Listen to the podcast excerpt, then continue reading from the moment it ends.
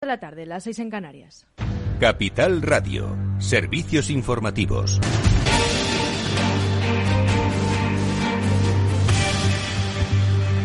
Buenas tardes. Varias comunidades autónomas sopesan pedir el certificado COVID en determinados espacios ante el aumento de casos de coronavirus, entre ellas País Vasco, Cataluña, la Comunidad Valenciana y Navarra. Proponen implantar el certificado COVID-19 en lugar de imponer otras medidas restrictivas como cierres o restricciones de aforos y horarios. La incidencia acumulada en España se situaba ayer lunes en 82 casos por cada 100.000 habitantes y varios países de Europa adoptan nuevas restricciones para afrontar los contagios por COVID-19. La Comisión califica de frágil la situación epidemiológica de la pandemia de coronavirus en la Unión Europea ante el aumento de casos en la mayoría de los países del bloque y el regreso a las restricciones en países como Países Bajos que debido a la alta tasa de contagios y hospitalizaciones están cancelando actos públicos.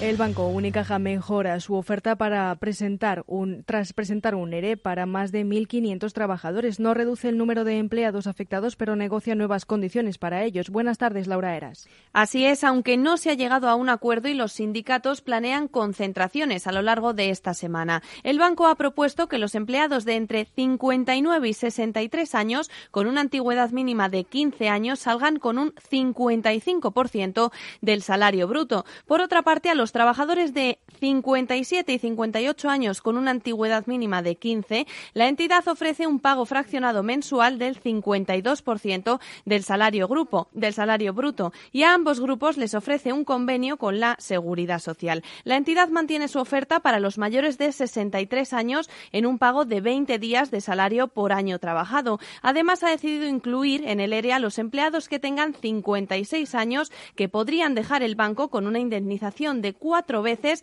el 50% del salario anual hasta un máximo de 120.000 euros. Pues gracias, Laura Eras. Y el secretario general del Tesoro, Carlos Cuerpo, ha participado en el, en el noveno día de la inversión de Capital Radio y ha querido mandar un mensaje de tranquilidad sobre la cartera de deuda. Destaca que la deuda de este año se encuentra en tipos negativos y que la media está en 1,65%. El tipo medio eh, de la nueva emisión este año ha estado en negativo, muy por debajo todavía del tipo medio del, conjunto de la cartera que está en torno al, 1,65. ¿no?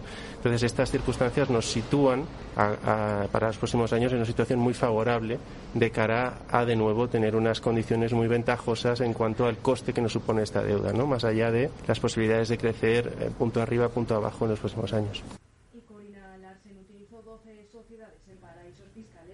Su relación con el, rey emérito Juan Carlos I, según las investigaciones de la Fiscalía Suiza, que desde el 2018 la mantiene imputada por un presunto delito de blanqueo agravado de capitales. Larsen creó una compleja madeja de sociedades y opacos fideicomisos en paraísos fiscales a miles de kilómetros de su residencia monegasca. El objetivo era ocultar más de 70 millones de euros en cuentas y, y propiedades. Entre sus movimientos figuran las gestiones de la examante de Juan Carlos I para esconder el millonario patrimonio que obtuvo a la sombra del entonces jefe del Estado.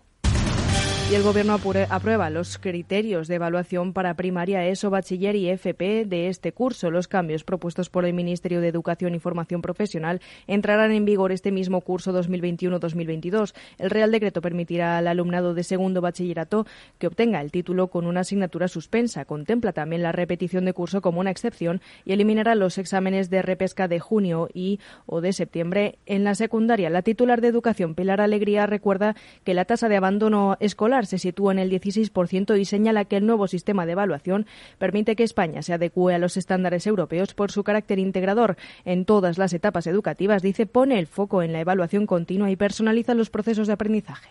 Es vital que a través de esa evaluación continua por la que apuesta esta nueva ley educativa tenemos que detectar las dificultades para que nuestros alumnos puedan seguir esa evaluación positiva a lo largo de toda etapa educativa con una mayor motivación que se consigue cuando se ponen medidas que permitan superar los problemas desde el momento que se detectan. Y uno de los aspectos también más importantes de este Real Decreto es reforzar el trabajo colaborativo de los equipos docentes, que serán quienes decidan conjuntamente sobre el proceso de aprendizaje y es todo por ahora. Continúen informados en capitalradio.es. Les dejamos en Afterwork con Edu Castillo.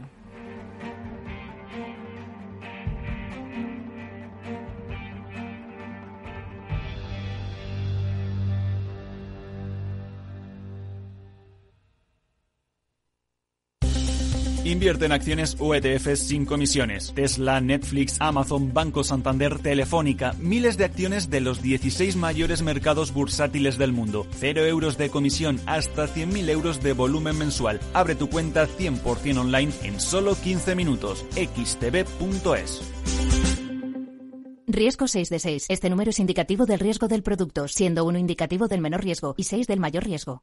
¿Te suena esto? ¿Verdad? En tu futuro profesional debes ser capaz de encontrar soluciones. Actualiza tus competencias en el primer Salón Internacional de la Formación para el Empleo. Formando Futuro. Los mejores agentes formativos. Lo último en tecnología e innovación. Palacio Municipal de IFEMA Madrid del 16 al 18 de noviembre. Entrada gratuita. formandofuturo.fundae.es. FinanBest, gestor automatizado líder en rentabilidad en 2019, 2020 y 2021 de acuerdo con expansión All Funds. Planes de pensiones y carteras de fondos de inversión indexados y activos. Rentabilidades pasadas no garantizan rentabilidades futuras. FinanBest, líder digital en inversión.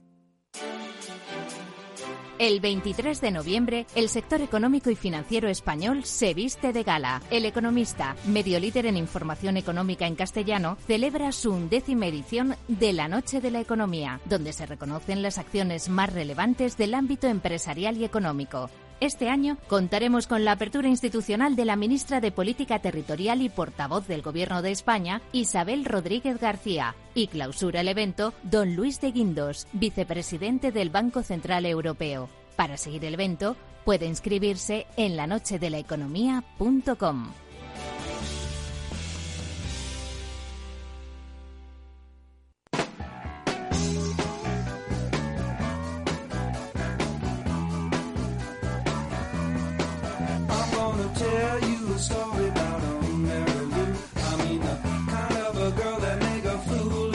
Después del trabajo, After Work, con Eduardo Castillo, Capital Radio.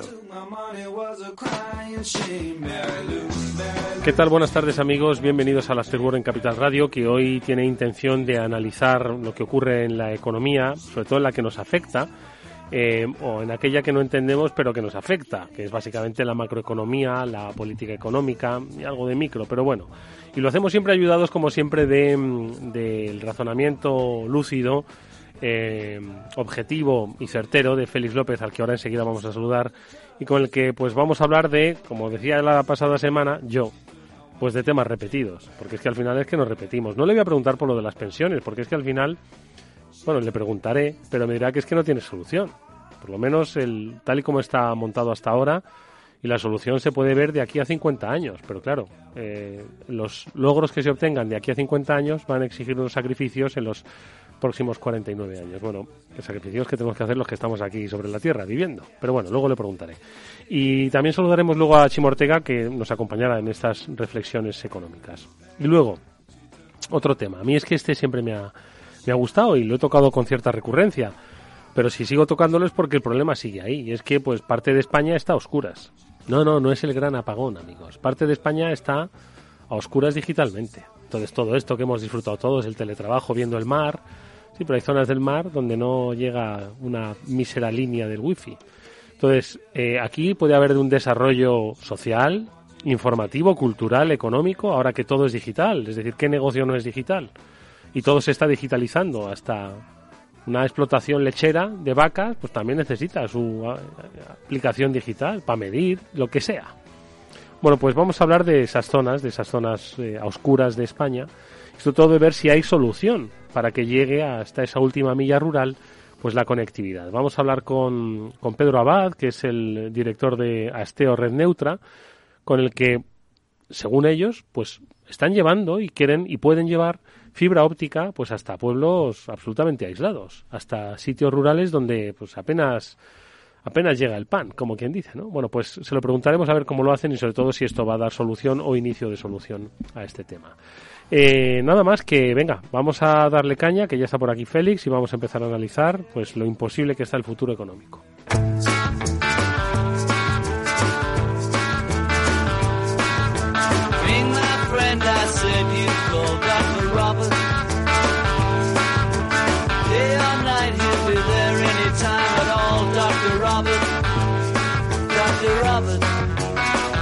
¿Qué tal, Félix López? Buenas tardes. Muy buenas tardes.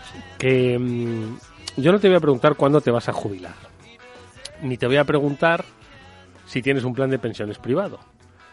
Te voy a preguntar si tú, si tú vas a ser de los últimos con una pensión como la del siglo XX.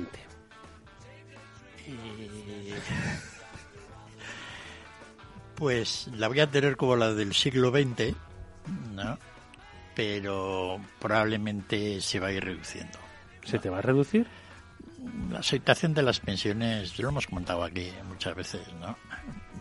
No se sostiene por ningún lado los números. Es cierto que lo que comentabas dentro de 50 años, en realidad dentro de 30 años vamos a tener un problema que no tiene que ver con las pensiones también, sino es esto que hemos comentado a veces, de cómo va a ser el trabajo entonces. Mm. ¿no? Es decir, si vamos a tener todo trabajo, si va a haber mucha máquina, mucha inteligencia artificial que va a volver a los no tan artificiales, pues menos, menos idóneos. Entonces, va a haber muchos cambios en los próximos años, ¿no? En todo lo que tiene que ver con todo esto, ¿no? Es decir, cómo de alguna manera la renta nacional pues termina repartiéndose de alguna manera yo no tengo ideas muy concretas, pese a que, por ejemplo, he estudiado mucho teoría económica de los robots, tengo contabilidad de robots que he creado, cosas un poco para darme una idea de lo que mm. podría ser, ¿no? Pero suponiendo que no pase nada de eso y que tengamos, digamos, un siglo XXI de trabajo como el XX, ¿no? pues estoy de 9 a 5 y de cobrar, no tener vacaciones, seguridad social, te suben las te suben las cotizaciones salariales, etcétera. La extra, tal, el prorrateo. La solución tampoco es viable porque en España tenemos un nivel de pensiones para lo que es capaz de producir la, la nación pues reducido. Entonces, la única manera de, digamos eso, mantenerlo, pues es reduciéndolo. Y lo tenemos reducido porque... Pero, es decir, reducir la pensión que se va a llevar la gente. Claro. Pero si no le da para vivir... Pues, pues le dará lo que como ahora. Porque, hombre, no se va a reducir en el sentido de que probablemente esperemos pues todos los años la renta per cápita puede ir creciendo poco, pero algo. Y en 20 años pues crezca un 25% o 30%. Mm. Bueno, ese 30% es lo que no vamos a cobrar de pensiones. Vamos a cobrar las actuales, que nos permitirá para vivir como vivimos hoy, pero comparativamente respecto al resto de la gente, pues serán más bajas las rentas más bajas. Eso yo creo que va a ser un poco el, lo que puede ocurrir si no pasa nada en el mercado de trabajo. Porque en España teníamos un sistema de pensiones, pese a que fue siempre generoso, razonablemente bueno. Pero como hemos contado aquí, en las últimas dos grandes crisis del año 1994-95 mm. y la del 2008-12 mm. y la que te rondaré morena, con la que medio estamos, mm. pues nos hemos cargado todo sistema. España ha perdido un 40% de PIB nominal innecesariamente por un manejo macroeconómico nefasto. Entonces, si los españoles tuviéramos ahora un 40% más de PIB, pues no tendríamos ningún problema. Tendríamos las pensiones, ni estaríamos discutiendo de todo esto. Las pensiones podrían ir subiendo, pero pues estamos en esa. Entonces, en España el problema de las pensiones es básicamente un problema de incapacidad de gestionar bien todo el aspecto macroeconómico. Y como eso no somos capaces de hacerlo bien y la situación es absolutamente insostenible, pues no hay más remedio. Chimo Ortega, ¿qué tal? Buenas tardes, Chimo. Hola Eduardo Castillo, ¿cómo estás? Buenas tardes. Hola Félix, buenas tardes. a ti te voy a preguntar, todavía te queda para jubilarte, pero madre mía, dentro de 30 años. Bueno, si hubiera elegido televisión española o un banco, igual ya lo había conseguido, pero no fue el, no fue el caso. ¿Te refieres para una prejubilación o qué? Claro, para una de esas últimas que vamos, se van a pillar con cincuenta y pocos. Pero, ¿y, tú qué, qué, ibas a hacer? los 20 años siguientes ¿Qué tienes, que tienes capacidad de trabajar. 20 años. Uy, Eduardo Castillo, si yo te contara la de cosas que iba a hacer. yo no me iba a aburrir, te lo puedo asegurar. pues no lo sé yo si te daría. ¿Subirían al mismo ritmo que la inflación? Eso ya no estoy tan seguro. Ahí tendría que recurrir a Félix, pero pero desde luego iban a ser más altas posiblemente de la que pille cuando me jubile con 70, que es cuando yo creo que voy a poder. Madre mía. Sí, no, la, edad de jubilación se va a retrasar mucho, claro. Pero me parece ah. mal, no me parece mal. Es, malo, por muchos, porque... ¿Cuántos lunes nos quedan? Madre mía. ¿Verdad? Nos, No, está- Chimo, nos- nos van, Chimo. nos van a estar cociendo lentamente, ¿eh? como las ranas. Bueno, Chino podría, ¿Eh? sí, Chino podría retirarse con una jubilación anticipada y dedicarse a conducir todos esos maravillosos coches eléctricos que van a salir de aquí. Claro, eh, imagínate todas las años, cosas ¿no? que tengo yo que, que hacer y la de colaboraciones por el mínimo que se permite que podría hacer Eduardo Castillo en nuestra Bueno, profesión. escucho Pero ni elegí televisión española ni ni elegí la elegiste un banca. banco. Estoy hundido. Cállate que si hubieses, claro, tú solo ves la parte buena del banco, pero imagínate que la parte mala del banco es eh, esa duplicidad tras las fusiones y requetefusiones y recontracompras y resulta que hay pues dos chimos Ortegas, eh, porque había uno, un avatar tuyo en otra entidad financiera y resulta que es que pues hay duplicidad de cargos y de puestos y en vez de irte con una superjubilación, hombre, si estás en el convenio de los bancos, seguro que el convenio del sector no debía ser malo, te ibas con un ERE pactado que, que no era malo, pero era un ERE, no un... A dos Chimos Ortega sería genial. Sí, pero el banco solo se tendría que haber quedado con uno. Por Bueno, favor. escuchad. Eduardo Castillo, nos estás Oye, pintando un mal escenario. No, que no, hombre, mal es el que te has pintado tú a ti mismo, que dices que vas a estar hasta los 70 picando en la mina, pero bueno. No, no, pero eso no creo que sea un mal escenario, ¿eh? Creo que es un escenario realista. Ya, a ver, eh, yo mm, hasta los 70, a mí no me importa decir mi edad, me quedan 15. Yo creo que esos 15 años me los voy a pasar trabajando, encantado de la vida, porque además me gusta, pero eh, ahora en serio, pero también es verdad que yo no, no creo que me pueda jubilar con 65 años, ni que, ni que nuestra sociedad se pueda permitir que gente con 65 años, siendo periodista, yo no digo si eres minero de los antiguos, ¿vale? Por poner una exageración, pero siendo periodista no creo que nuestra sociedad se pueda permitir que te jubiles con 65 años, sinceramente, aunque creo que es un problema para el consumo, ¿eh? Creo que como se llega ahora a los 65 años y con tiempo libre, se puede consumir mucho y nos vendría muy bien, pero no nos lo vamos a poder permitir. O sea que lo de la Silver Economy, que hablábamos el otro día, se lo van a cargar la, la- el retraso de la edad de jubilación, ¿no? Porque claro, la Silver Economy es para aquellos que quieren gastárselo en ocio, en salud, en eh, un aprovechamiento digital, pero si estás currando con, con 69... Pasas de la Silver a la Golden. A la, vamos, A Golden, directamente. De todas formas, ¿Qué quieres insisto, que luego colea por ahí lo de la inflación y es otro de los temas que yo quería sacar con, con Félix. Luego, si quieres, un poco lo, lo hablamos. Pero antes mencionaba que nos van a cocer a fuego lento como la rana para evitar que saltemos, ¿no? Eh, y eso me recuerda que la semana pasada o hace un par de semanas, no sé si te acuerdas tú también, Chimo, decía Félix que eso de la rana eh, cocida a fuego lento que no era que no era verdad. Sí, no, no es ¿Te cierto. acuerdas que ya nos quitó, ya nos, ya nos tiró por tierra la teoría de, del, del aleteo de las mariposas, ¿no? Y sus efectos en plan tsunami en el otro lado del planeta, y dice que no es así. Y ahora dice que tampoco la rana se va cociendo a fuego lento. Entonces, ¿qué le pasa a la rana? A ver. No, es, es, es curioso. No, no sé si contarlo, porque en realidad es casi mejor que la rana igual se cueza, ¿no? En el sentido de que, de que no, no- es una buena metáfora que los consultores pues normalmente utilizan muy a menudo, hasta que en la radio ha salido, ¿no? El, pero, pero no es cierto.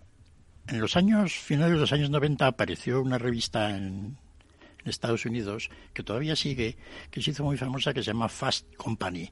Era la revista más novedosa respecto a aspectos de estrategia de las nuevas tecnologías. Fast Company se llamaba, eh, compañía rápida, Sí, ágil, exacto, como era. Exacto. Qué buen nombre de revista, ¿eh? Todavía existe, ¿no? Y la sigo yo leyendo de vez en cuando. Entonces, llegaba a España en papel y yo la compraba. Y al final del número, era una revista mensual, al final del número tenía un- una hoja que se llamaba Consultant de Banking Unit, la unidad de desprestigiar consultores. Y entonces lo que hacían Madre mía, vaya era coger todo lo que los consultores decían porque sí y lo sometían a la evidencia empírica. Y una de las que sometieron, quizá la más famosa, fue la de las ranas. Las ranas se suponen que si la pones, a si la pones en agua fría, pues está allí tranquila. ¿No? De Sí. tal manera, si hay agua caliente y le echas a la rana, la, sal- La rana salta. inmediatamente. Sí. Pero si la rana la pones en la cazuela y vas añadiendo fuego progresivamente, como que la rana no se va enterando y termina siendo pues cocida en el agua. Y estos hicieron el experimento y demostraron que no. La rana, en cuanto la subía la temperatura, saltaba. Sí, así de caso. Pero este, este, esta, esta, bueno, esta idea de consultores, yo la tengo especial cariño porque yo hice el experimento de la rana. ¿Con una rana de verdad, feliz? Exacto. Bueno, en realidad lo hicieron, lo hicieron unos alumnos... Que no, te oigan ahora los de Ecologistas Nación. Dime que saltó la rana. La, con, tres alumnos de Latinoamérica, Sudamérica, de, de Ecuador, que un día estábamos en San Fernando, Cádiz, y un día me vienen por la tarde ya, después de las clases, y me dicen, profesor, vamos a hacer el experimento de las ranas. Nos hemos tenemos tres aquí. Y efectivamente, ellos tenían allí donde vivían, pues, un bungalow, una cocina, y pusimos la cazuela, y aprendimos cosas. Una, que hacer experimentos con ranas no es nada sencillo. Primero porque hay que atarla. Eh, bueno, total que echábamos la rana allí en agua fría y la rana estaba tranquilita. No, pero se cansaba y daba un salto, no, por ahí si la echabas en agua caliente, daba el salto inmediato, como el experimento de...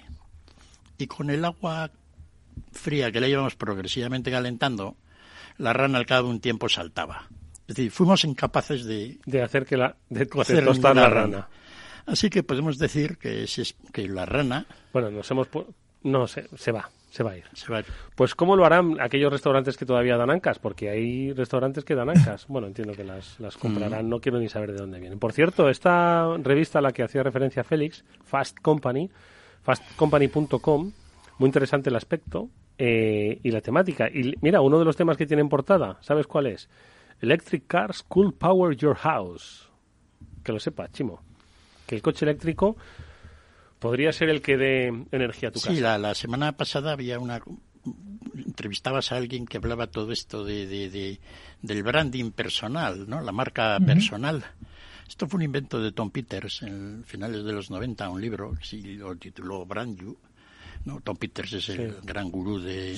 Y entonces Fast Company lo sacó también en portada y lo hizo muy famoso. ¿Ah, un poco el inicio. Vamos a fijarnos un poco más en Fast Company, ¿vale? Que estamos todos fijándonos en otras revistas y al final, pues está. Y hemos aprendido, no intentéis lo de la rana. Vamos a saludar a nuestro siguiente invitado. After Work, con Eduardo Castillo. Esto te estás perdiendo si no escuchas a Rocío Arbiza en Mercado Abierto. Xavier Puig profesor de finanzas en la Universidad Pompeu Fabra. Está este tema la educación, preguntar eh, cosas de dinero. Yo recuerdo en países anglosajones que a veces es lo primero que te preguntan, ¿no? Eh, ¿Cuánto cobras? y para nosotros nos parece impúdico. Mercado Abierto con Rocío Arbiza. ¿Tienes una empresa y además de ganar dinero, buscas dejar una huella positiva con tu trabajo? Empresas con Impacto. El programa de Capital Radio, dirigido y presentado por Margaret González, es lo que esperabas. En Empresas con Impacto hablaremos de nuevos modelos de negocios y estrategias más comprometidas que vendrán de la mano de grandes expertos en distintos sectores. Empresas con Impacto, el programa de las empresas que buscan ganar dinero mientras mejoran el mundo. Margaret González los jueves de 3 a 4 de la tarde. ¿Te sumas al cambio?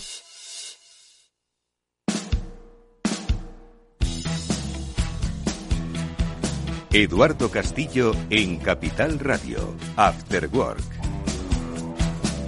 Bueno, lo hemos comentado en numerosas ocasiones, lo decía al principio que a mí este tema pues me gusta especialmente. De hecho, hemos hablado de pues eh, hileras de satélites dando cobertura. Hemos hablado de múltiples soluciones pues que tratasen de dar respuesta a la necesidad de gran parte de España que todavía sigue a oscuras digitalmente.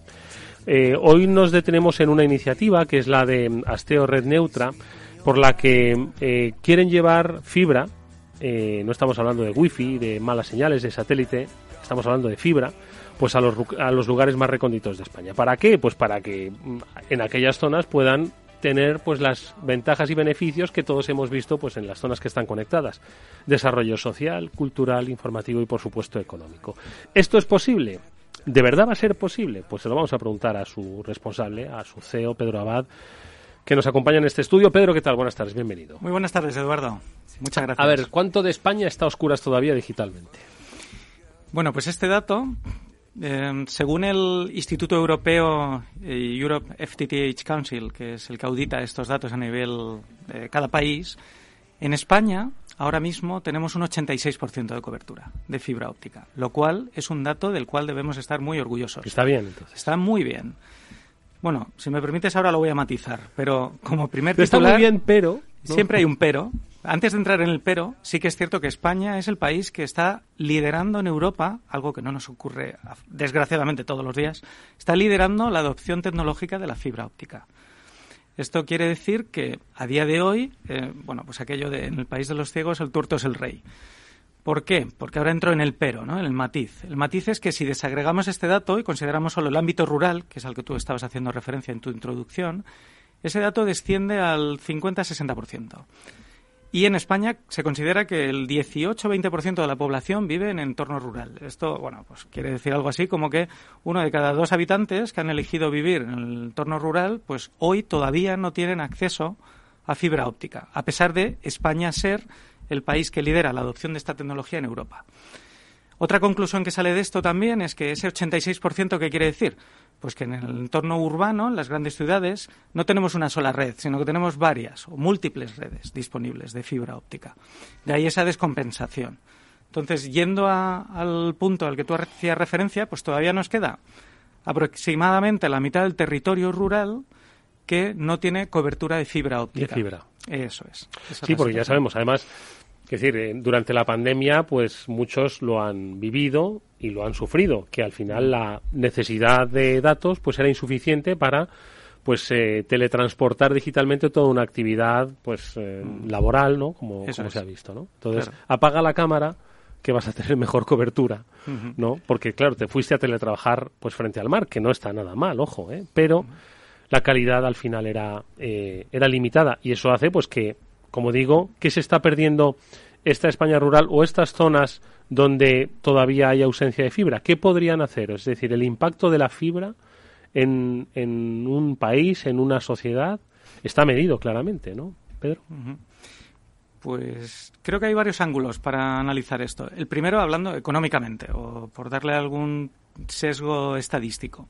Hay estudios que refutan que, lo primero, hay una diferencia en el PIB entre una zona urbana y una zona rural de en torno al 15%, lo cual ya es un dato lo suficientemente salvaje como para tener en consideración lo importante que es reforzar el ámbito rural.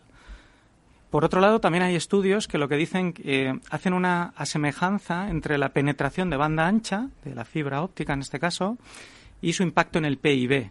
Y esto se estima en torno entre el 2 y el 3%. Es decir, aquellas zonas rurales que tengan acceso a conectividad de banda ancha y esa penetración empieza a rondar el 10% de esos usuarios, posiblemente el impacto económico va a ser una de las medidas que va a empezar a frenar esa diferencia que hay entre el ámbito urbano y el ámbito rural.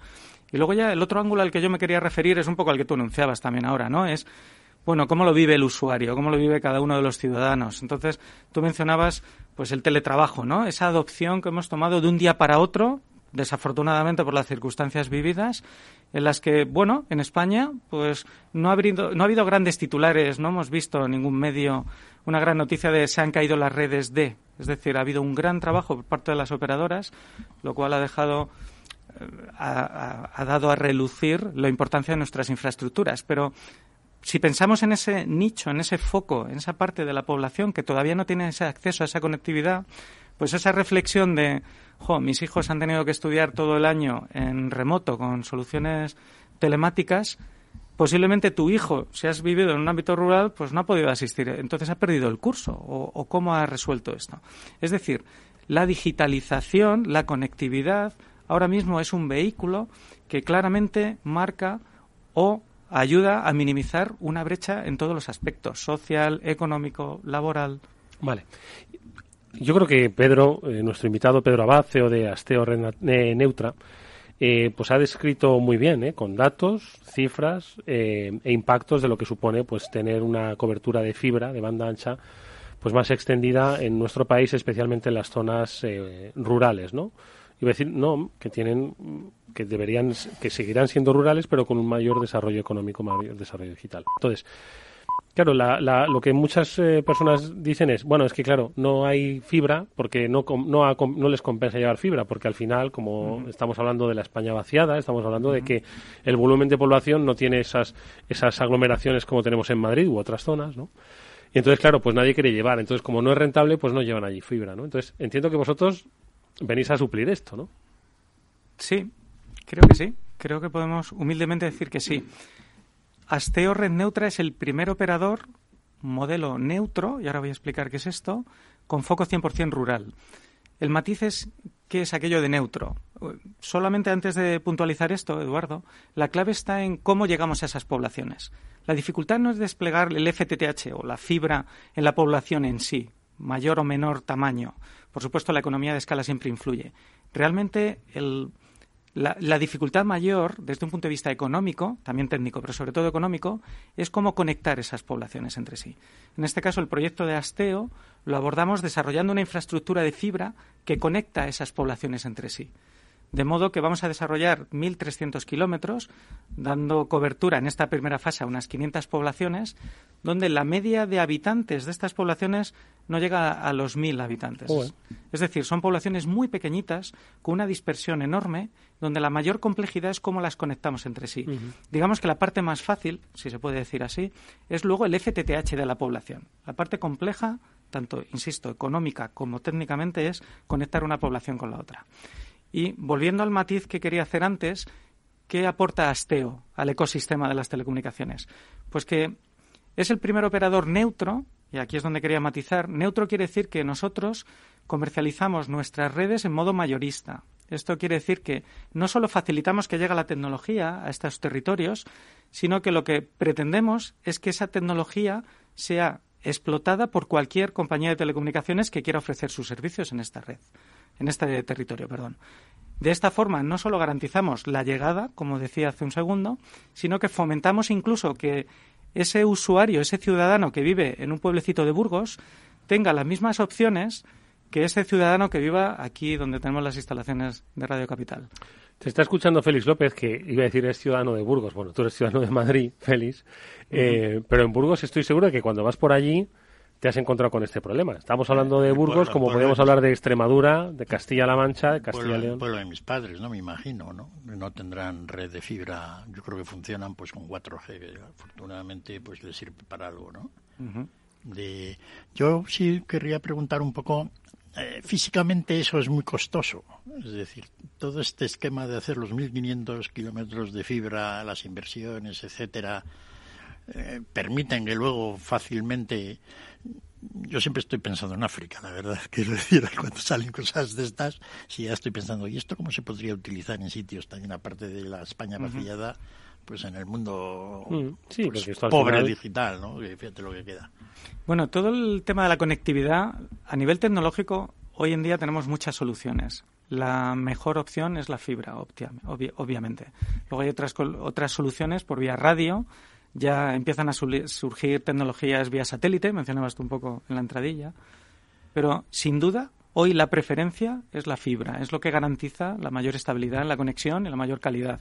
Es decir, hoy en día cuando llegamos a un sitio nuevo, yo llego a una oficina, a un hotel, a mi casa, lo primero que miro es la señal wifi. Lo que pretendo es conectarme al router que está conectado a Internet. Mm. Si no va bien el wifi, entonces ya miro a ver el 4G y si ya no va el 4G, vas, un poco bajando. Mm. Entonces, volviendo a tu pregunta, Félix, ¿es costoso? La, la, respuesta es que sí. Tanto técnicamente, dependiendo de la orografía, la dispersión, dónde estén ubicadas estas, estas zonas residenciales, como también en costes, porque esto es una ejecución de obra civil nosotros lo acometemos principalmente utilizando caminos públicos para buscar la viabilidad técnica de conectar esos pueblos entre sí, pero sí lo hacemos siempre con la vocación que esta infraestructura debe dar servicio para los próximos 50 o 70 años. Es una infraestructura a largo plazo. Y además otra cosa muy importante y es que la fibra ha de ser también el vehículo que garantice que la adopción del 5G no se vea penalizada por la falta de infraestructuras. Y esto un pequeño matiz. Toda la conversación va de matices, ¿no? Pero esta creo que es importante puntualizarlo y es que el 5G del que tanto hablamos y tan importante que va a ser en la adopción tecnológica donde su principal aportación no es en potencia o en capacidad o en distancia de cobertura, sino que es en la latencia. El 5G, la mayor aportación tecnológica, si me permitís hacer el inciso, es sobre la latencia. Esta latencia, para que el 5G realmente nos lo pueda ofrecer, necesitamos que esté alimentado por fibra óptica. Con lo cual, esas antenas a ser posible, se pretenderá que estén también alimentados por fibra, con lo cual nuestra infraestructura si Dios quiere, será capaz también de dar cobertura a estas antenas en ese ámbito de influencia. Pues es una inversión privada, si no me equivoco, de 40 millones de euros, los que os va a ayudar a desplegar estos 1.500 kilómetros de fibra, eh, Extremadura, Castilla-La Mancha. ¿Estáis ya poniendo donde? Pues yo es que conozco Extremadura, ¿eh? entonces me, voy a, me, voy a, fijar. ¿Lo estáis ya poniendo? ¿Lo estáis desplegando? Sí, sí, esto está en marcha. Te, puntualizo es Castilla-León, no Castilla-La Mancha, en esta primera fase. Eh, los y además, no por casualidad. también los de Castilla-La Mancha. Que, también, Seguro que también les va a venir muy bien, ¿eh? En determinadas zonas de Ciudad Real, Toledo. bueno, y si te vas a Castilla-La Mancha Oriental. Sí, Cuenca, Guadalajara.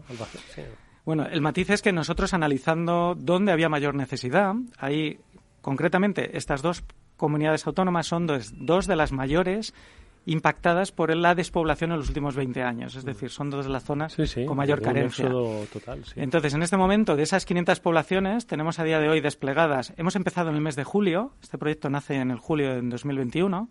Y a día de hoy tenemos como 25, 27 poblaciones ya activas con el servicio disponible en la provincia de Cáceres. Hemos empezado por Cáceres y ahora estamos ya también iniciando los despliegues en la provincia de Salamanca.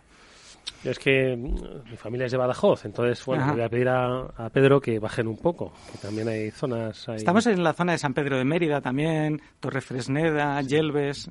Si conoces la zona norte de Badajoz, te sonarán. Bueno, pues esperamos que con esta eh, iniciativa, que, ojo, no, no deja de ser una actividad empresarial, eh, logremos, eh, bueno, pues sortear ese gap que todavía se está viviendo y que nos va a ayudar sin lugar a dudas a eh, pues mejorar la economía, la socioeconomía de determinadas zonas de nuestro país y contribuir un poquito al futuro. Antes hablábamos de las necesidades a futuro que se van a tener, ¿verdad, Félix, con el mundo de las pensiones? Bueno, pues si logramos eh, generar eh, riqueza a través de la inevitable digitalización, pues en eso se estará contribuyendo. ¿Querías comentar algo o qué? Sí, un poco ahora con esto. ¿Las tarifas serían competitivas para la gente? Muy competitivas, muy competitivas. Comparadas con un coste más que razonable, aunque nosotros no somos los que fijaremos esa tarifa final. Sino el operador pero la, Claro, pero la parte que nosotros sí controlamos, sí que somos perfectamente conscientes que tenemos que hacer el esfuerzo de hacer unas tarifas lo suficientemente aceptables como para que cualquier ciudadano pueda disponer de una conexión de primera generación tecnológica a un coste más que aceptable. Claro, no te vas a llevar la fibra hasta Torre Fresneda y luego que no se pueda pagar. Pero los costes eran un poco lo que preguntábamos antes, ¿no? Si una cosa es costosa, pues alguien tiene que pagarlo. Bueno, lo, paga la financiación a largo plazo, que es donde retornará por este modelo mayorista. Es decir, esta infraestructura, si solo la fuéramos a explotar nosotros, se derivaría o en inviabilidad económica o unos precios, digamos, más elevados. Al ser un modelo mayorista, donde el coste importante se difiere entre distintos agentes que la explotarán, lo hace que no cargue, no grave tanto el servicio. Pedro Abades, CEO, es consejero delegado de Asteo Red Neutra. Os deseamos toda la suerte del mundo. Gracias por haber estado con nosotros. Muchísimas gracias, Eduardo, y feliz. Encantado. ¿Te sientes atraído por invertir pero no sabes por dónde empezar? XTB, el broker líder en el mercado europeo con más de 300.000 clientes, pone a tu disposición la mejor oferta del mercado, cero comisiones en la compra y venta de acciones y ETFs de todo el mundo hasta 100.000 euros mensuales. El proceso es muy sencillo. Entras en xtb.es y en 5 minutos abres una cuenta completamente online. Además vas a disponer de la mejor formación del sector, va a estar a tu disposición con análisis de mercado y atención al cliente en castellano y disponible las 24 horas al día. Con XTB inviertes en calidad, oferta, confianza y seguridad. XTB.es. Riesgo 6 de 6. Este número es indicativo del riesgo del producto, siendo 1 indicativo del menor riesgo y 6 del mayor riesgo. ¿Suben la inflación y los tipos de interés? Gestionar con destreza y hacer frente a lo irracional es nuestro trabajo en Lazar Fund Managers. Aproveche las oportunidades de la renta variable y la renta fija global con nuestro fondo multiactivo sostenible Lazar Patrimoine SRI y de nuestra gestión flexible de renta fija con Lazar Credit Opportunities. Los fondos están registrados en la CNMV con los números 1890 y 1991 gestionados por Lazar Fresh Gestión con depositario en Cacéis y representados por BNP Paribas Security Services. Los riesgos del fondo son la pérdida de capital, la gestión discrecional, la renta variable, los tipos de interés, el crédito, los futuros, las contrapartidas y las divisas. El objetivo de rentabilidad y el capital invertido no están garantizados. Por favor, consulte lazanfarmanagers.com para obtener más información. ¿Te suena esto, verdad? En tu futuro profesional debes ser capaz de encontrar soluciones. Actualiza tus competencias en el primer Salón Internacional de la Formación para el Empleo. Formando Futuro, los mejores agentes formativos, lo último en tecnología e innovación. Palacio Municipal de IFEMA Madrid del 16 al 18 de noviembre. Entrada gratuita. formandofuturo.fundae.es. ¿Qué es ir más allá?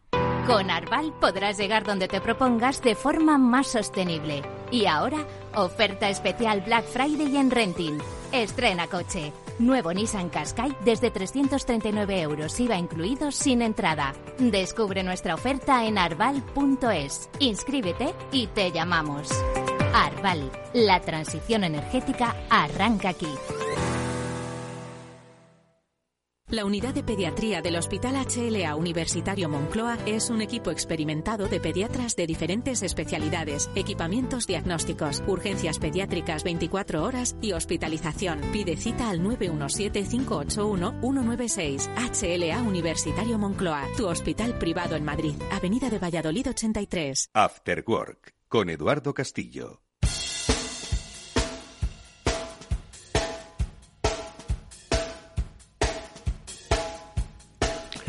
Simo, sigues por ahí, ¿no? Es que no, no, iba a decir, no te he dejado preguntar, pero sé que seguro que tenías algunas preguntas, pero es que Félix ha cogido el micro y no lo ha soltado.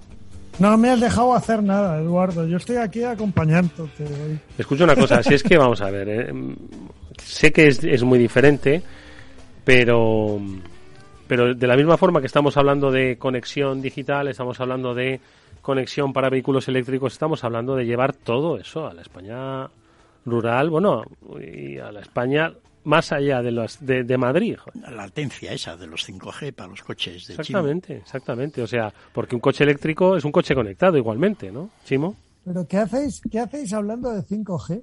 ¿Estáis viejos? Sí, se habla de 6G. Eh, tenéis, El gran Víctor Magariño es el que me habló de 6G hace ya varios meses. Del 6G, de, ese, de esa experiencia de Internet sensorial que no eh, de datos, que es el 5G. No, no. A ver, es un poco absurdo lo que decíamos. Hoy he, he, estado en un evento que tú creo, Eduardo, que también vas a visitar, esa feria de formación, y estaba hablando con gente de la Diputación de, de, de Cáceres y me decía que, que su objetivo es llevar el Internet a toda la población, es decir, al, al 100% de los pueblos. Sí, pero a ver qué pero a ver qué que a ver qué internet, que es el que decíamos antes. Fibra óptica. Ellos decían fibra, óptica. Claro, claro. Pero bueno, yo lo veo un poco complicadito, pero pero su objetivo para el año que viene era ese. Bueno, la, verdad es que tal y como lo ha planteado Asteo, ojo, requiere inversión, ya hemos dicho, ¿no? Pues cerca de 40 millones para 1.500 kilómetros, que no está nada mal, ¿eh? Extremadura, norte de Extremadura, sur de Castilla-León. Eh, se ríe feliz, porque claro. Pero bueno, me ha apuntado algunos pueblos de Badajoz, eh, nuestro invitado. ¿Pueblos de más de 300 habitantes, por ejemplo? Sí, sí, decía, de 500 habitantes. Félix, venga, última reflexión de esto. Bueno, eh, no cabe duda de que... Se lo va a comer toda la inflación. ¿Eh? Que se lo va a comer toda la inflación, da igual. No, porque ya nos han comentado. No, Eduardo, no digas eso. Ya nos comentado que los precios van a ser competitivos. No, para todo eso. Lo que yo no sé exactamente es cómo funcionará al final. No, con el 6G, por ejemplo, aparte de lo que se ha contado Pedro sobre la latencia de las torres, etcétera, y que las redes de fibra todavía sean útiles, hasta qué punto que no venga exactamente una tecnología pues que acabe con todo esto, ¿no? Es decir, sí, sí un rayo láser tecnológico que dé cobertura brutal una más allá de tal. Una conexión de 5G no, estable. No, no, necesitas ya prácticamente net en el 90%. No te necesitas fibra. No necesitas fibra en el 95%. Ya, pero, si es que, pero, sí, pero si es que hay zonas donde... Sí, no, tampoco va a haber es eso. Que, es que el 4G ya, ya, brilla por su ausencia, claro. Claro, si me dices... Claro, claro, si yo lo entiendo. Es que el 5G va a salvarnos a todos, menos a los que están ahora mismo pero, en 3G. Pero fuera de broma, si queremos que en este país no se, des, no se deslocalice toda la inversión y todo el trabajo y queremos que esa España, entre comillas, que a mí no me gusta el término vaciada, sea competitiva, eh, dotarla de, de capacidad digital para poder trabajar es básico. Si no, olvidaros del tema. Claro, claro. Se, se, trata de eso, se trata de eso, de que, decir, no sé, bueno, que sea para mirar lo que quieran en YouTube, pero también para... Pero que puedan trabajar. Bueno, yo lo pensaba muchas veces, ¿no? Es que a veces tenemos esa madriditis, ¿no? Cuando salimos de Madrid, me voy a pedir un Uber. ¿Dónde vas, chaval? O sea, ¿dónde vas? ¿Sabes? Y es que al final, ah, es que no hay Uber aquí, no hay Cabify o no hay, no hay Globo. Pues será, será por algo, ¿no? Sí que de todas formas los españoles teníamos que haber sacado más provecho a todo este despliegue electrónico que hemos hecho. Lo ha sacado Madrid y luego otras otras. pero no, pero en general, pues empresas, etcétera, no termina viendo, no, todos los días vemos ejemplos, pero, pero a nivel, por ejemplo, de lo que aparecen en lugares como Lagos, en Nigeria, Madrid está atrasada. Es decir, a nivel de desarrollo tecnológico en muchos aspectos y a nivel del emprendedorismo. En, Lagos hay calles enteras con empresas dedicadas a esto. En España, ¿dónde las ves? Es decir, hay calles enteras llenas de bares donde se piensan negocios. Eso, y con todos con, es casi que es la antesala, ¿no? Y todos con red, con fibra. Con fibra. todos con fibra, ¿no? O sea, ahí estamos un poco retrasados en cuanto al esquema general de cómo, es decir, estamos en el mundo de la inteligencia artificial. Pues yo no sé cuán inteligentes artificialmente estamos siendo en España. No aparecen demasiadas poco me quejo yo por ese lado, ¿no? No tanto por el despliegue que hemos hecho de efectivamente de adopción de, la fibra óptica que debería facilitar todo esto, pero en el fondo, pues bueno, está bien que en el campo pues puedan tener acceso a todo esto, entre otras cosas, para lo que contabas, ¿no? Poner, digamos, red y, y, y controlar todo el sistema ganadero pero de alguna manera también mm, para que pudiera de alguna manera facilitar el hecho de que desarrollaran empresas de estas de nuevas tecnologías. No, y lo que decía y lo que ahí, lo que decía Chimo, localización de, de, de empresas, de industrias que necesitan estar conectadas, pues claro. Bueno, vamos a hablar de inflación. Venga, que es quiero hablar de inflación.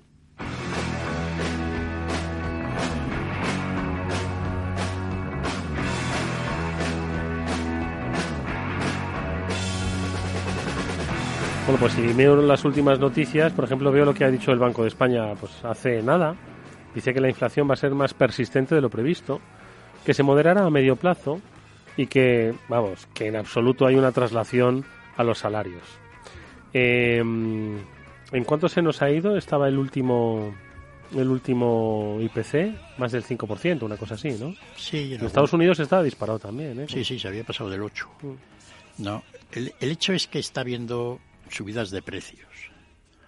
Para que termine de alguna manera convirtiéndose en inflación, pues queda la parte de la subida de los salarios. Si eso no se produce, o se produce en una cantidad pequeña, pues la inflación se para en seco.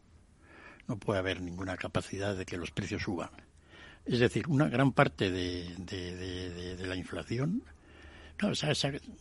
tenemos subida de precios del combustible bastante amplio, electricidad, por lo tanto, en muchos casos.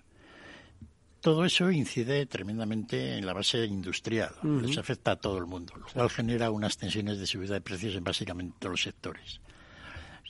Se ha mezclado esto con la situación de la pandemia, de que muchas empresas pues, han tenido problemas pues, para fabricar, y los últimos meses el aspecto logístico es decir, el caos mundial que está ocurriendo en el transporte marítimo no tiene parangón en la historia. Es decir, todo eso ha hecho que los precios de los fletes y los transportes hayan subido muchísimo, pero ya no pueden subir más. Sí, porque ya no, ya la gente no gasta más. Ya no puede haber más inflación de fletes. Entonces los precios pueden estar ahí altos durante un tiempo, pero ya no habrá inflación. Lo que ocurrirá es que van a bajar. Entonces es muy probable que si realmente vamos resolviendo los problemas de las materias primas, electricidad y todo el tema logístico, la inflación sea negativa. Tiene que serlo en realidad, dentro de un año. ¿no? Entonces es un poco como, como lo veo yo, es decir, los mercados financieros no están descontando inflación. Bueno, no es que acierten siempre, pero en definitiva, si hubiera la idea esta que dice el Banco de España de que esto va a ser más persistente, claro, habrá que entender que entienden exactamente que va a ser más duradera. Porque efectivamente los precios altos, si se mantienen, debido a que se comparan con los de un año anterior, pues van a ser siempre del 6%. Ya.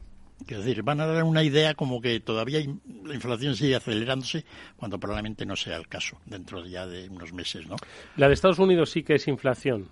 Tampoco, es lo mismo que aquí. ¿Sí? Sí. Y pese a que allí en algunos sectores los salarios han subido más. Los salarios de... salarios y las perricas que les han dado de los cheques estos. Sí, pero eso ya se acabó.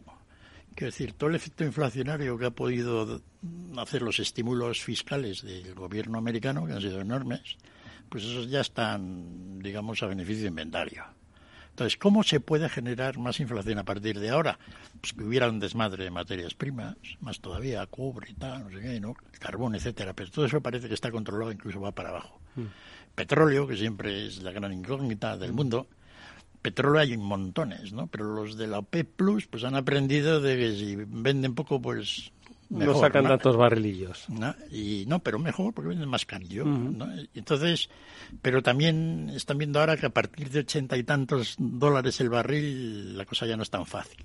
Entonces, a largo plazo, es decir, 20 años, yo creo que va a haber más inflación que la que ha habido en los pasados 20. Así, que ha sido muy reducida pero no por estas cuestiones coyunturales actuales, ¿no?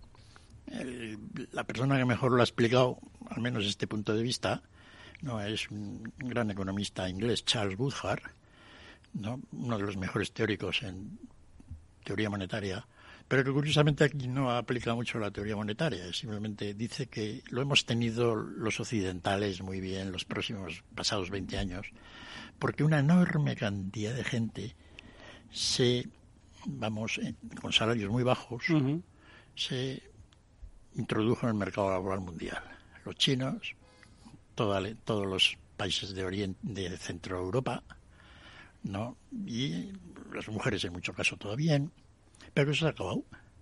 Es decir, digamos, ese exceso de mano de obra pues ya no existe. Y entonces cuando hay escasez de trabajadores, pues probablemente los salarios van a aumentar y la inflación va a ser más alta. Esa es la tesis de Woodhart, con la cual yo estoy bastante de acuerdo. ¿No? Y, pero eso es a 20, 30 años, son movimientos demográficos que se van expresando pues de una manera lenta. Lo que tenemos ahora pues es muy concreto, ¿no? Pues que ha subido el cordero un 25%. Y el otro día fui a la carnicería y el cordero era de Nueva Zelanda. ¿No había cordero español? No me lo puedo creer. ¿No? Aquí en Madrid, en un sitio donde puedes comprar cordero, el carnicero me decía, de Nueva Zelanda son los corderos, pero no tenéis uno ahí, pues- uno, uno, de Aranda, de esos que, que está a dos horas. A lo mejor el 25% era el coste logístico de traértelo de Nueva Zelanda, al precio que está. Sí, no, y los kiwis de Nueva Zelanda, menos problema tienen. ¿no? Es decir, que efectivamente los corderos pues han subido de precio bastante, pero hace ya un rato, hace unos meses, ¿no? Y por poner el ejemplo así de, sin embargo, pues he comprobado que el vino de Oporto sigue valiendo lo mismo, con lo cual pues bueno, eso eso que eso que te ahorras. Digo para que los portugueses. ¿Y cómo está el cordero así de caro y así de, de internacional? Bueno, internacional siempre ha sido un poco, ¿no? El corderillo siempre ha ido, sobre todo desde Nueva Zelanda a Inglaterra, etcétera, ¿no? Eh, pues hoy habrán desviado unos contenedores para, para, para rellenar los lineales españoles, ¿no? Es, es curioso, ¿eh? Muy curioso. Cierto es que el cordero, tampoco yo soy muy experto aquí, pues tiene sus épocas, ¿no? exceso, tal, no sé qué. Pero efectivamente todo el campo español está sujeto a bastantes tensiones, como casi todo el campo mundial. No, mucha gente tenía miedo de que todos estos problemas de suministros, que realmente son gordos, pues afectara a la agricultura. La vía más rápida es el tema del fertilizante, los abonos, ¿no? que son muchos muy costosos en energía. todos los nitrogenados, etcétera, ¿no? Entonces que todo eso de alguna manera pues incidía mucho como se quejan los agricultores con mucha razón, ¿no? Les ha subido todos los insumos un montón. Y entonces las alcachofas pues tienen que ser más caras. eso es un poco, o sea, yo creo que vamos a atravesar una etapa de unos meses. Carillos. Carillos por los precios coyunturales. Los precios van a estar ya altos, no creo que suban más. Es decir, todo puede subir más, pero yo creo que todo, todo este aspecto logístico que ha incidido mucho, pues esto se irá, se irá arreglando, ¿no? En fin, eso es para dar una nota, digamos, Oye, pues entonces de, comprar casa ni hablamos. Bueno, aunque parece que en septiembre la gente se está subiendo el mercado. La, gente se ha vuelto loca comprando casas, macho. ¿eh? Parece que como, si ir al supermercado y elegir elegir un lechuga. En, ¿eh? medio, mundo. ¿Qué está pasando? Pues no sé, mucha gente, el argumento es pues que la gente necesita ahora más casas porque se ha cansado de la casa pequeña que tenían en, en el confinamiento. No, y entonces ahora como les van a poner fibra óptica en medio de Cáceres, pues... pues se han comprado una casa en Cáceres. Una casa grande. Una casa como Dios manda, ¿no? Y es curioso porque en Estados Unidos normalmente pues una, tú ponías una casa en venta, si era una casa más o menos razonable, pues la vendías en 8 o 10 semanas. Ahora dos semanas. Es decir, las casas, como aquí en España dicen, por eso de que te las quitan de las manos. Dice de, pues en el Reino Unido lo mismo, ¿no? Así que hay una especie de fibra, de, de, de, de fiebre. De fiebre. De fiebre por de fiebre, de fibra. De fiebre mundial por la compra de, viviendas, ¿no? Ya veremos en qué termina todo esto. Los intereses pues siempre en que se limita mucho, en que yo creo que se limita mucho el acceso a la vivienda, a, compra de vivienda a mucha gente, porque los precios están subiendo muchísimo. Si te lo quitan de las manos es porque uno te lo pago ya y el otro va a decir, espera, que yo te voy a pagar más. Todos sabemos cómo funciona esto. Ya, pero va a limitar, eh, va a limitar la, llegada a la vivienda de, Sí, pero con la habilidad Luego diremos que no hay vivienda para, para gente menos favorecida. Entonces, como se las quitan de las manos, pues igual empezamos a promover más obra nueva, ¿no? Los españoles no lo hacíamos nada mal. Bueno, no, que se nos fue un poco... hemos olvidado ya la tecnología esa, se la pasamos toda a los chinos y ya sí, a Evergrande, ¿verdad? y ya no nos hemos quedado con mucho conocimiento de cómo hacer una promoción de chalés. Bueno, hablemos de esto la próxima semana. Bueno, y si no, escuchad a, Meli Torres, que todas las semanas habla y mucho del sector inmobiliario aquí en Capital Radio. No, no os lo perdáis. Eh, nosotros nos vamos a ir ya, eh, siendo igual de pobres, pero mucho más ricos en conocimiento económico. Bueno, no creo que valga mucho. de algo servirá, digo yo. Félix López, como siempre, muchas gracias, amigo. Gracias a todos. Chimo Ortega, Chimo, gracias, un amigo, eh, un abrazo fuerte, amigo. Un abrazo, Eduardo. Cuídate.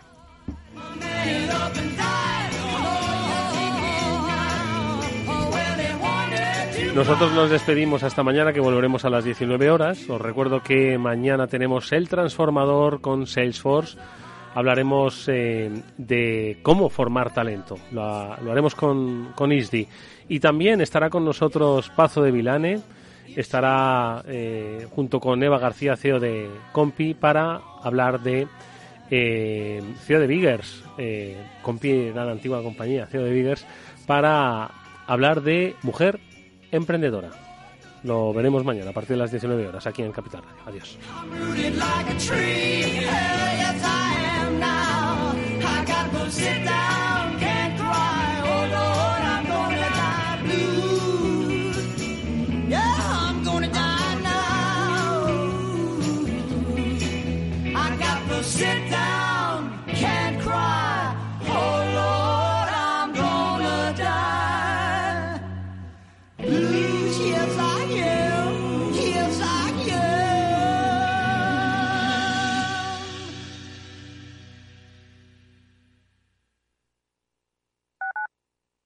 Capital Radio Madrid 105.7. Si quieres mejorar tu formación o tu empleo, apúntate a los cursos gratuitos de formación profesional para el empleo de la Comunidad de Madrid. Podrás elegir entre más de 13.000 cursos. Infórmate en tu oficina de empleo o llamando al 012. Financiado por el Ministerio de Educación y Formación Profesional, Comunidad de Madrid. ¿Quieres conocerme? Puedo hacer que te lo pases muy, muy bien. Porque estoy amenazada y me obligan a hacer todo lo que tú quieras. ¿O te crees que me gustas? Contra la explotación sexual. Pacto de Estado contra la violencia de género. Comunidad de Madrid.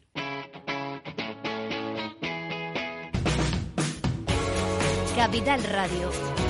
Despierta la economía.